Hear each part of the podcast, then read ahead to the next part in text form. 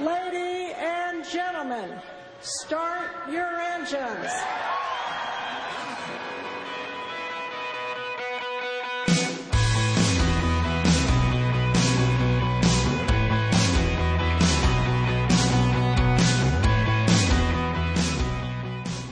7月20日金曜日夜9時になりました。皆さんこんばんは。モータースポーツジャーナリストのカズ小林です。いやもう口を開けば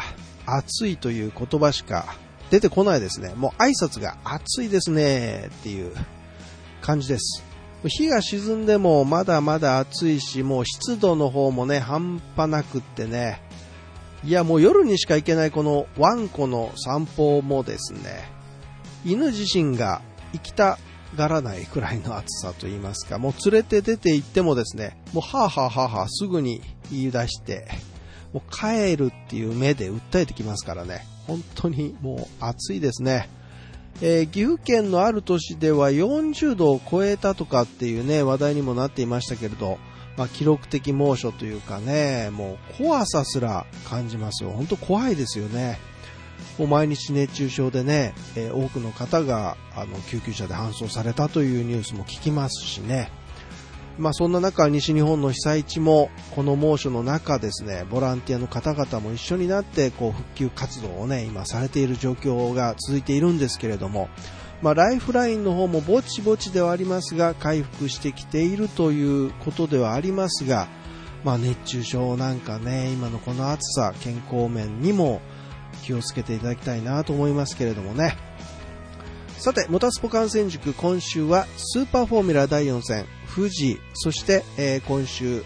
もうすでに行われています F1 ドイツグランプリの話題などでお送りいたします。最後までお付き合いください。この番組はトータルカーメンテナンス25レーシングの提供でお送りします。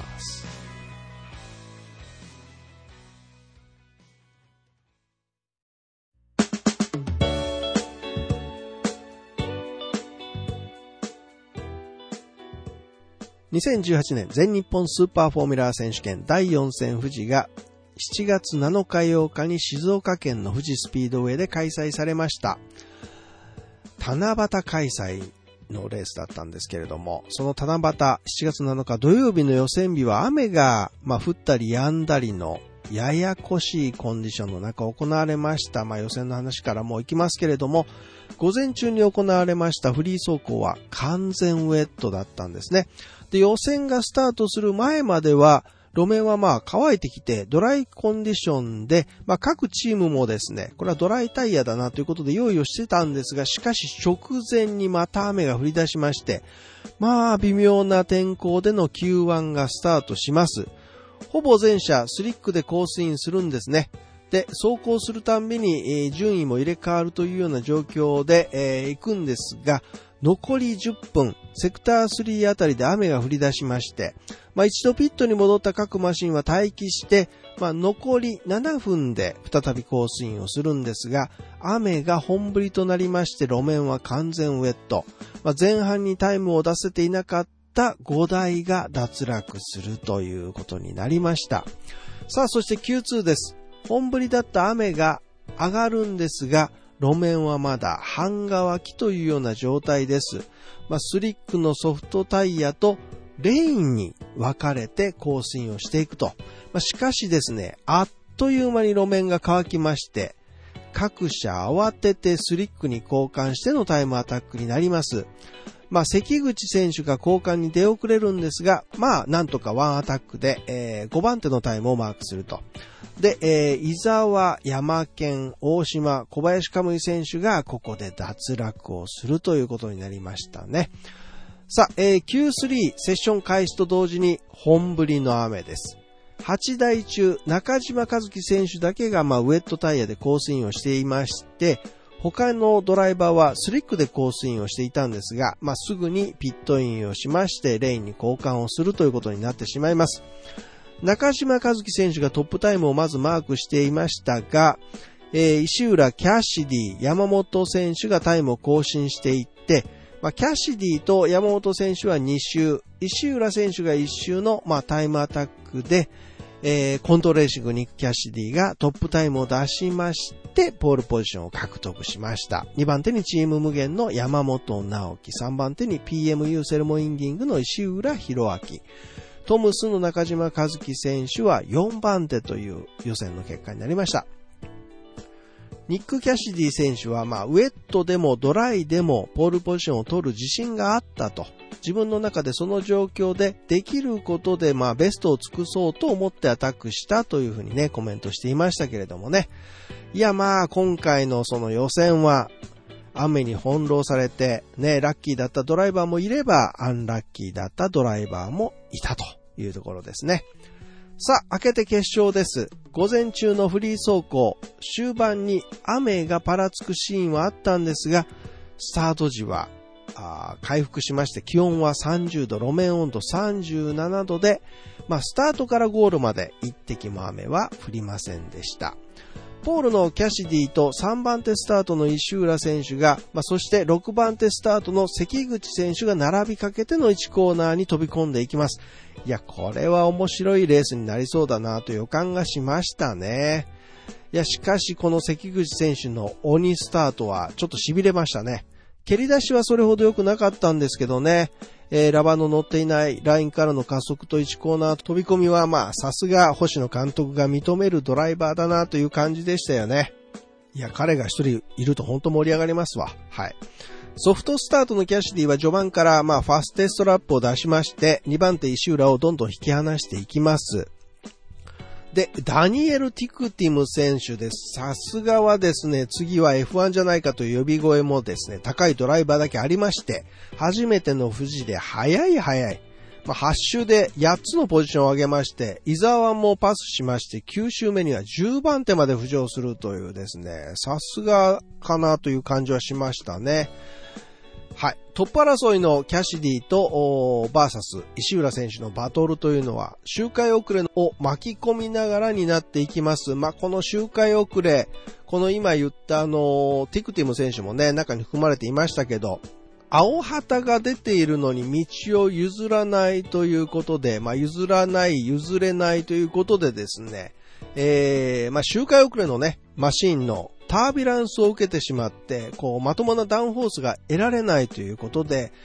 まあ、このキャシディも石浦選手もですね、ペースダウンをしてしまうんですね。まあ、ある程度距離を詰めないと周回遅れの、まあ、マシンもですね、道を開けてくれないし、だからといって積みすぎるとですね、フロントのダウンフォースが抜けてしまって、まあ危ないしということで、もうとにかく何とかしてくれということで、石浦選手もね、手を挙げてこうストレートでアピールしてましたけども、それほど大変だったんですよね。で、まあ F1 なんかと比べるとですね、青旗無視に対するペナルティっていうのが、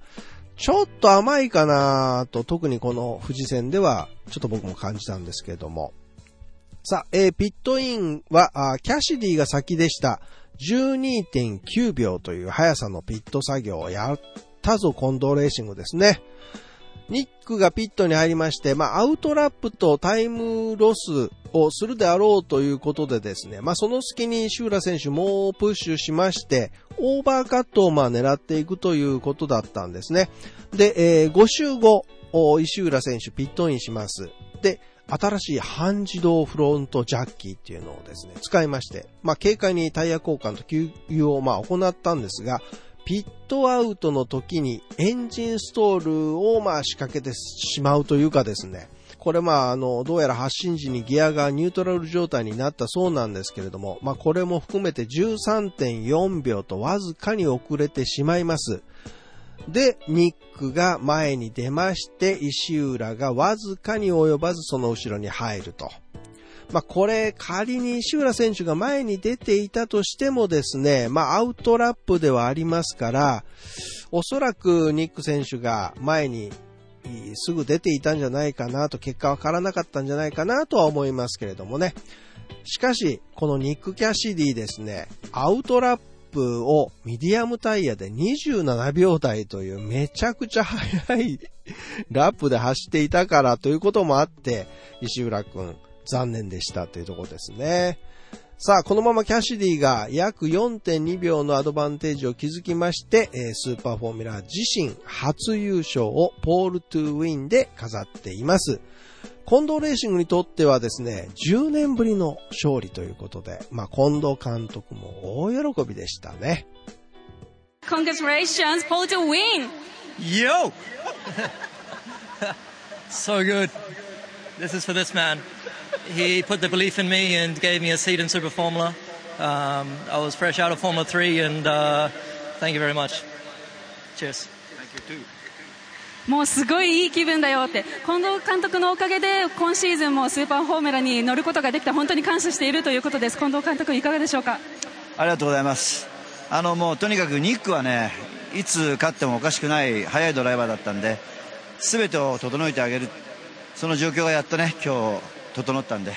もうその速さを発揮してくれただけで本当にニックに感謝です。チームにも感謝エンジニアにも感謝メカニックにも感謝。いい仕事してくれましたみんな。あと残り3戦でチャンピオンシップ狙いが見えてくると思うんですけれどもいかがでしょうかもうここまで来たらねもうニックその気になってるしあのチーム一丸となってねサポートしていきたいと思います So three races left now and you are in position to aim for championship and how do you feel? Uh, yeah, look, I'm excited. Uh, we're getting better all the time. I feel like I'm driving the best I've driven in my life. And uh, next race is uh, Motegi Okayama. They should suit our car, so I'm excited. もうとにかくとにかくあの毎回車のセッティングが良くなっていってるので今次戦も5戦も6戦も7戦もずっと最終戦に向けて頑張っていきたいということです。Okay, thank you very much. Congratulations again. ありがとうございます。Yes! はい、喜びと声を聞いていただきました。ソースは JRP 日本レースプロモーションからでした。さあ、2位は PMU セルモインギングの石浦博明選手です。まあ、今シーズン初の表彰台というところですね。そしてこちらは作戦勝ちでした8番グリッドから3位表彰台を獲得したのがこちらも PMU セルモインギングの国本裕二選手。彼も今シーズン初表彰台で初ポイントゲットでしたね。さあ、序盤元気の良かった関口選手なんですけども、まあちょっとレースペースが上がらずですね、6位で終わっています。ちょっと残念ですね。まあ土曜日の雨から日曜日の決勝はおそらく降らないだろうとどのチームもね予想していただろうと思います。まあ、しかしそのドライでのセットアップを煮詰めるところまでの時間はなかったかなというところでしたから、まあ、持ち込みセットでのぶっつけ本番レースになったというところで、まあ、周回遅れて引っかかるというようなことはあったもののですね、オーバーテイクも多かったし、見応えのあるレースだったんじゃないでしょうか。さあ、えー、これでですね、シリーズランキングはトップだった山本選手が8位で、ランキング2位だったキャシディが優勝したことで、えー、トップ山本選手が22ポイント、キャシディが21ポイントということで、1ポイント差まで縮まったというところでございます。さあ、えー、スーパーフォーミュラ次戦は8月18日、19日、ツインリンクモテギでの戦いとなります。さあ、えー、そしてこの第4戦富士ではですね、まあ、来年からこのスーパーフォーミュラーで走ります SF19 のデモ走行が行われました。さあ、その模様をね、ちょっと聞いていただきましょう。ピエール北川さんと松田次夫さんの声です。さて今回デモランを行う車両なんですがホンダエンジンを搭載したテストカーになります。ドライバーは6月イタリアでの動作確認。そして今週のあのウェットコンディションの中シェイクダウンも担当してくれた野尻智樹選手が走行を行います。さあということで会見が行われたわけなんですけれども松田さん。印象的な言葉がいろいろありましたよね。そうですね。やはりあのレーシングカーでそのまあ80キロ、うん、SF14 よりも軽く作ってる。F1 カーよりも80キロ軽い。あ F1 カーですよね。はい、そうですね、はい、でそれよりもまたさらにこの1級が軽くなってるじゃないですか。うん、それを考えるとあのものすごい速い車になりますし。うんあとは追い越しもねしやすくなるという意味では本当にあのいろんなバトルが増えるレースになりそうですよね。はいさあそして、まあ、今ちょうどですねこのディティール、えー皆さんにもカメラでですね寄ってそして野尻選手乗り込んでいる様子も見れますけれどもいろいろ SF14 とこうデザインが変わってますよね。そうですね。特に一番変わってるのはあのフロントノーズですよね、あのまあ、今の、ね、SF1 を見てもらうとフロントノーズがちょっと高いところにあるんですけど、はい。そのノーズがすごくこう下がってることによって、ん。見栄えがまたねさらにレーシングカーになりましたよね。うん、まさに地を這う何かねこう生き物のようなノーズを見ることができますし、あと細かいところにいろいろとウイングが追加されていたり、はい、あの空力デバイスもねあのすごく良くなってますしあとあの視認性を良くするためにあのウェットでスプラッシュがね結構、はい。まあ、やっぱりフォーミュラーカーあるんですけどもその視認性を良くするために両端にねあの LED のライトがついたりそういった意味でもあの安全面を考えてよくできてますよね。はい、5、4、3、2、1スタートしていきましょう。激しいバーンアウトで今 SF19 野尻智樹選手のドライブによってデモ走行が始まりました。いやーまだ何のカラーリングも施されていないこのブラックカーボン地のはい。SF19 がこの富士スピードウェイの1.5キロのストレート。まさにいや正面から見てもかっこいいですね。かっこいいですね、やっぱりこうノーズが低いと、やっぱりレーシングカーっていうね、まあ、僕たちなんか小学校の頃ね、やっぱりこう、ノーズが低い車をね、まあ、あのレーシングカーよく見てたので、そうですよね、やっぱりかっこいいですね。そうですね。そしてあのさっきあの、えー松田さんが言われていたフロントタイヤが少し幅広になったっていうのは、はい。あの数字以上に見た目で大きく感じますね。そうですね、あのまあ、約あの20ミリを、ね、あの広くなったという話なん20ミリ2はいセンチ2センチ。はい。まあ、だから逆に、ね、あの2センチってそんなに大きくないと思うんですけども、えやっぱりパッと見た感じ、すごく大きく見えますよそうねで。すよね。よりなんかこう前から見る威圧感というか迫力が増した感じがします、あとあの F1 の話も対比されて出てましたけどもフロントウイングの羽の数って増えました。そうですね、あの3枚ウィングになりまして、ええ。エレメントが2枚、ね、追加さあの1枚追加されたことによって、ダウンフォース量も、結構いろいろ調整が細かくできると思うので。まあ、そういった意味で言うとタービュランスの、ね、影響が出にくければね、あの追い抜きもどんどん可能になると思いますそうかよね。フロントのウイングの風当たりのその部分でダウンフォース稼げるようなっていうことになるとさっき倉下社長が言ってたみたいに、ん。オーバーテイクがはい。いっぱい見られるような車になるかもわかりませんね。そうですね。あそして今後ろからあれ LED 見えますねリアウイングの。そうですね、見えますね。はい。なんかこれがあると逆にあのドライバーの視認性もね、あの良くなるので、そうですね。まあ、でもドライでも、ええ。これで赤いライトがつくとまたそれはそれでね、あの見やすくていいですよね。そうですよね。なんかこうあの富士で見ると LMP あの前回のテストでは、えっと、お客様がいなかったということで今回これだけのお客様の前での走行ですがいかがですか？そうですね、えー新しい、えー SF19、えーまたあの SF14 とは現行車とは違った、えー特性を持ってますし、えー来季の SF19 の速さに注目してもらいたいなと思ってます。ではポテンシャルの高さは期待して大丈夫でしょうか？そうですね、あのダウンフォース自体は高くなってるとのことなので、まあ、まだあのドライでちゃんと走ったのも、えーすごく少ないので難しいですけども、えードライバーも、えーファンの皆さんも、えーこの車を楽しみにしていると思うので早くこの車でレースがしたいなと思います。野尻選手ありがとうございました。はいありがとうございますはい。まあ、フロントノーズの位置が低くなっているということですね。それによって、まあ、失われるダウンフォースを、まあ、取り戻すために、えーこの SF19 では、フロントウィングのフラップが、まあ、従来の2枚から3枚に増加したというところなんですね。サイドポンツーの前に、シャシーウィングっていうのも付けられまして、えーまあ、これでダウンフォースを増やすと同時にですね、サイドポット内に空気を流す役割も担っているということなんですね。で、サイドポンツーの上には、ポットウィングっていうのも追加されまして、これも、まあ、ダウンフォースを増加させるということです。えーリアの翼端板もですね、これまでのフラットな形状から、まあ、後ろに向かって少し開いたような形状となっていますね。まあ、さらにはオーバーテイクシーンをより増やすために、まあ、横浜ゴムからはですね、従来よりあの幅の広いフロントタイヤの使用が提案されたということで、えー、左右ともにですね、20ミリ、まあ2センチですね、広いフロントタイヤが採用されたということですね。まあフロア自体の設計も、こう、完全に新しくするということで、えー、仮面でのダウンフォースを増大させると、このことによりまして前方の車に近づいた時でも空力バランスが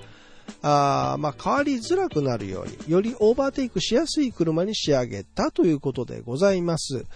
えー、重量に関しては SF14 よりも8キロも軽いんですね。現行の F1 よりも80キロも軽いということで、全体のダウンフォースレベルは現行の F1 に限りなく近いということで、まあ、コストも抑えながら、しかも FIA の安全規定もクリアしてと、まあ、すごい車をダラーラさんは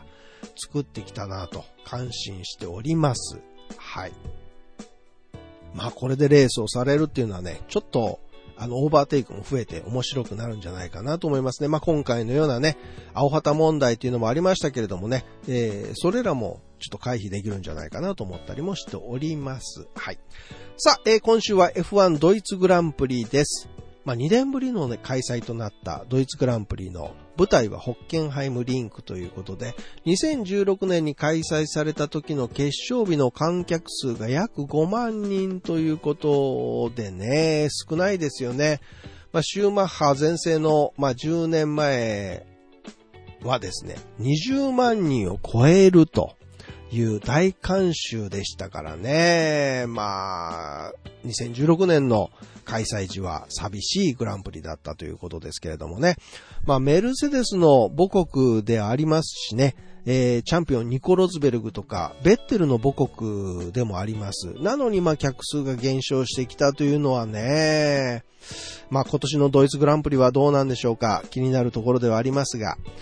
さあ、えー、このホッケハイムですけれども、できた当初は、ニュルと同じように全長が12キロととても長いコースでした。まあ、しかし、事故のね、多発なんかがありまして、現在の4.5キロに回収されているんですけれどもね。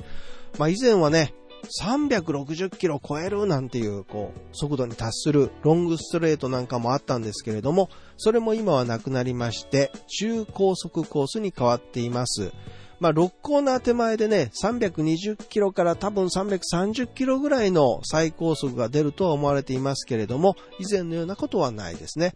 で、えー、ここに DRS の1がありまして、えー、スタートのストレートのところに DRS の2番があって、そして1コーナー明けのところに DRS の3番ということで、3箇所の DRS ゾーンが設けられています。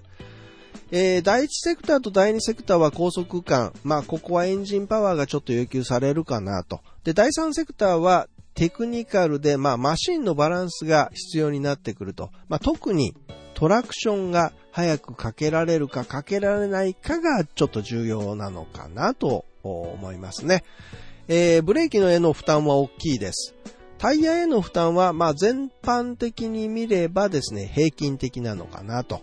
エンジンの全開率は65%ですから、まあ、こちらも平均的と言えるでしょうね。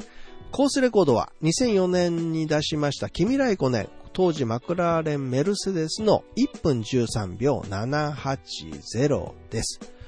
えー、さあ、ではここでですね、ちょっとあの珍しい音声です。木曜日に行われましたプレスカンファレンスからセバスチャン・ベッテルの声を聞いていただきましょう。質問はですね、例のあの質問です。どうぞ。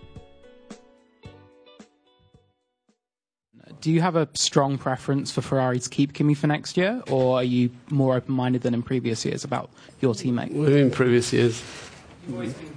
Well, I like Kimi. I wouldn't, you know, I, I think, uh, as I said, um, I'd be happy to continue like that, but it's not for me to to men, to, to to mention to decide. Uh, I think. Uh, Charles, one way or the other, I think he will have a great career. He's a great guy. He's fast. He's got everything. So, uh, as I said, it doesn't really matter to me. I think uh, for me, it's clear where I am next year. Um, but uh, yeah, I think both of them would suit into the team. はい、えー、内容はこんな感じです。来年、キミがフェラーリにいることを強く望んでいますかそれともチームメイトについては、 前の年よりも開けた心をお持ちですか？で、それに対してベッテルですが、前の年ってどういう意味？まあ僕は君が好きです。続けられることは嬉しいですが、まあ僕が言って決められることではないですね。えー、シャルルは素晴らしい男です。すべてを兼ね備えていますが、しかし、まあ彼はそんなに急いでいません。まあ、最終的に誰が知っているでしょうね。まあ、僕が言ったように僕にとっては問題ではありません。僕にとって次はどこにいるかははっきりしていますが、まあ、どちらもチームに合っていると思いますというようなね、返答だったんですけれども、ね、えー、まあ、ハミルトンもね、ボッタスもね、メルセデス AMG と2020年まで契約を交わしたということが、まあ、発表されましたからね、君ライコネンの契約もそろそろ決まってほしいなと、ファンとしては、まあ、来年も君様に乗ってほしいなと願っているんじゃないかなと思うんですけれども、まあ、その、ハミルトンですが、年俸、これ推定ではあるんですけど、5000万ドルと。ん？5000万ドルってなんぼっていうことなんですが、まあ、56億1700万円ほどと。ね、いうことですから、はい。やっぱり F1 ドライバー夢ありますわね。時給にしたらなんぼやねんちゅう話ですけど。さて、F1 ドイツグランプリのスケジュールは、この後 FP2 が23時からです。えー明日土曜日は FP3 があ20時からで、予選は23時と、ちょっと遅めですね。決勝は日曜日の23時10分がスタートとなっております。放送、配信時間は各放送局の番組表をご確認ください。さて、えー国内では明日21日の土曜日と22日の日曜日、富士スピードウェイでザ・ワンメイク祭りが開催されます。もう恒例となりましたね、このイベント。いや、このイベント何がすごいかって2日間でですね、5カテゴリーの、5つのカテゴリーの9レースが行われるというですね、まあ、すごい内容が濃い、えーワンメイクの文字通りお祭りというところになりますが、えーどんなレースがあるかと言いますとですね、ブランパン GT シリーズアジアのラウンド7とラウンド8、ランボルギーニスーパートロフェオのラウンド7とラウンド8、トヨタガズーレーシング 86BRZ のレース第5戦、そしてトヨタガズーレーシングネッツカップピッツレース関東シリーズの第3戦、そしてアウディエキシビジョンレースなんていうのもあるというところなんですね。で、料金がまた安いんですよ。土曜日が1000円、日曜日が2000円で、まあ一般観戦エリアで見れるのは当たり前なんですが、それに加えまして、パドックエリアにも入場可能というパドックフリーになってるんですね。しかもですね、駐車料金が無料ということですから、まあ、レースを間近で感じることができる。それも安く感じることができると2日間になると思いますんで、ぜひお時間のある方は富士スピードウェイに出かけてみられてはいかがでしょうか。詳しい内容はね、富士スピードウェイの公式ページをご確認ください。さて、えー前々回のインディーカーシリーズ第11戦、アイオワで3位フィニッシュしまして、今季初の表彰台を獲得した佐藤拓馬選手。